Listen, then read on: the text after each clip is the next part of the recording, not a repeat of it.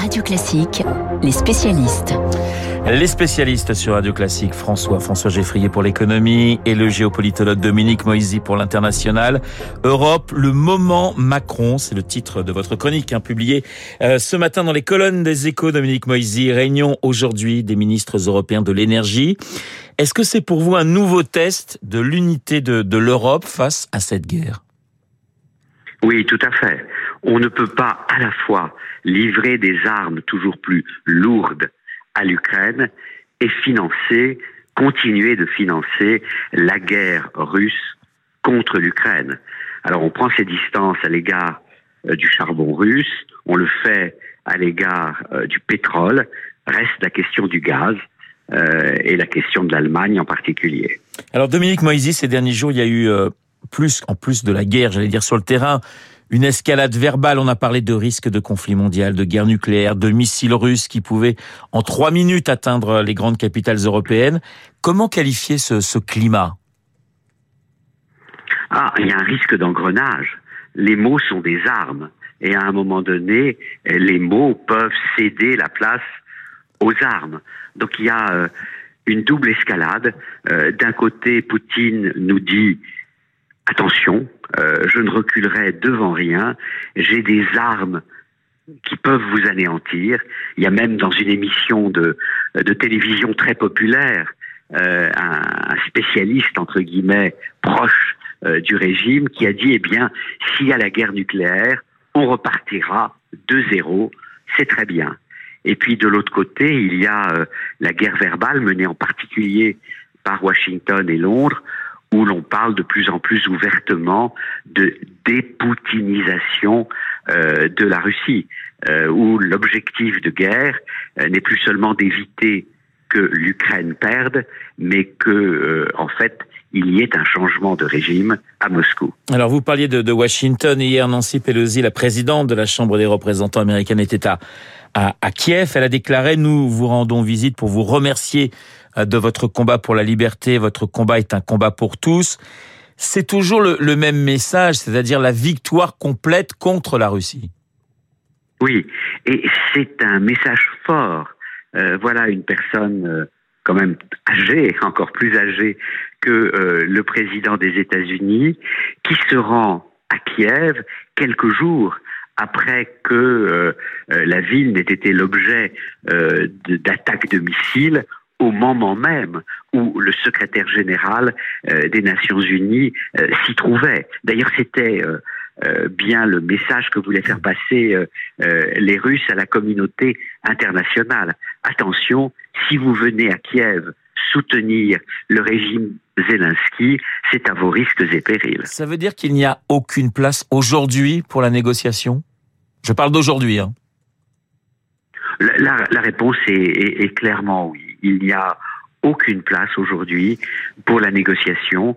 Chacun, euh, comme au tout début de la guerre, euh, essaye de se placer en position de force pour un jour éventuellement négocier. Mais ni du côté russe, ni du côté ukrainien, on est prêt réellement à la négociation. Dominique Moisy, il y a, et vous le disiez, des discours très différents du côté de Washington et de Londres et puis du côté de Paris et de Berlin. Oui, euh, du côté européen, euh, continental, euh, on, on, a sur le papier le même objectif de guerre, c'est-à-dire éviter que l'Ukraine ne soit défaite par la Russie et que cette défaite n'encourage euh, la Russie à aller plus loin dans son entreprise de déstabilisation, de réécriture de l'ordre international. Mais on juge à Paris et à Berlin qu'il n'est pas utile euh, de parler de changement de régime aussi clairement à l'égard de la Russie, que cela ne peut que radicaliser la position russe, encourager Poutine à être toujours plus euh, fou je crois qu'il n'y a pas d'autre mot à utiliser dans sa poursuite de la guerre. Vous signez ce matin euh, dans les échos euh, Europe le moment Macron. Euh, il est pour vous, le, président français, le, leader de l'Union européenne aujourd'hui? Bah, Au moins par défaut. il n'y a pas d'alternative à Macron. Il apparaît comme le successeur naturel d'Angela Merkel en Allemagne. Il l'était depuis son, le départ de la chancelière, il l'est plus encore depuis sa réélection et il y a un peu plus d'une semaine. Alors, premier déplacement, ça sera pour Berlin, c'est un petit peu la, la tradition. Euh, Berlin avant Kiev, vous le souhaitez, Dominique Moisy?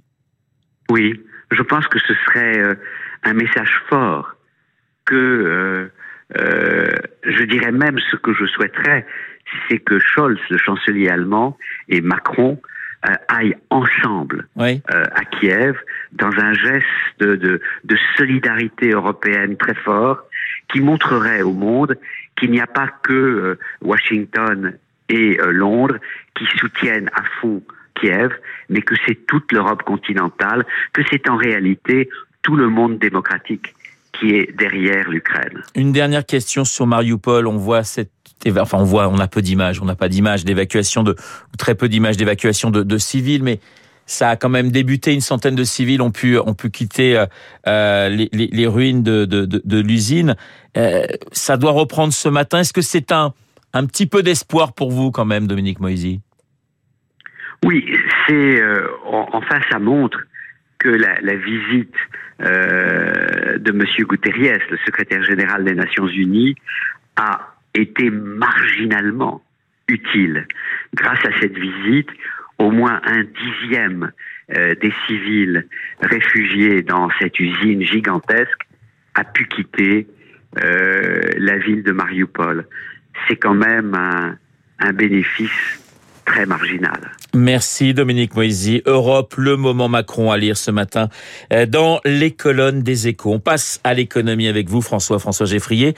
C'est une commande pas tout à fait comme les autres que doit révéler aujourd'hui la compagnie australienne Qantas. Oui, à plus d'un titre. Hein. C'est la plus grosse commande jamais passée par Qantas. C'est une commande passée au moment où la compagnie fête son 101e anniversaire. C'est une commande qui tire un trait sur la crise du Covid et une perte abyssale de 9 milliards d'euros pour Qantas. Mais si je vous dis que c'est une annonce inhabituelle et même historique, c'est que selon les, propres mots de la compagnie, elle va vaincre l'ultime frontière, elle va vaincre la tyrannie de la distance, car toute ville sera désormais à un vol seulement de l'Australie, et ce grâce à un appareil, l'Airbus A350-1000. Qantas va en commander 12 et va les affecter à des liaisons qui, semblaient impossibles jusque-là, Sydney-New York et Sydney-Londres. Dans ce dernier cas précis, un vol a déjà eu lieu, alors accrochez-vous, 17 750 km, 19 heures et 19 minutes. Autrement dit, si vous décollez maintenant, Renault, vous arrivez la nuit prochaine, peu après 3 euh, heures du matin, après avoir eu en vol le temps d'avaler un petit déjeuner, un déjeuner, un dîner, une ou deux ou trois collations et surtout d'avoir visionné 7 ou 8 James Bond ou trois saisons de votre série télé préférée ou encore, puisque nous sommes sur Radio Classique, d'avoir écouté l'intégrale des symphonies de Beethoven trois fois de suite. Évidemment. Mais alors rassurez-moi, ils ont prévu un peu plus de, de confort que pour une liaison classique? Oui, alors théoriquement, un A350 1000 peut embarquer jusqu'à 480 passagers. C'est un très gros porteur, mais là, il sera hors de question d'entasser des voyageurs comme des poules en cage. Il n'y aura que 238 passagers au total. La première classe offrira un lit séparé du fauteuil, inclinable tout de même le fauteuil, évidemment, et une armoire. Même la classe éco, ce sera plus spacieuse. Il y aura dans cet avion une zone conçue pour bouger, s'étirer et s'hydrater, dit-on. On dirait presque la description d'un gymnase volant. En tout cas, avec cette future liaison prévue pour 2025, Qantas s'offre un record. Elle détrône Singapore Airlines et son modeste Singapour-New York, hein, d'à peine, d'à peine 15 350 km, trois fois rien.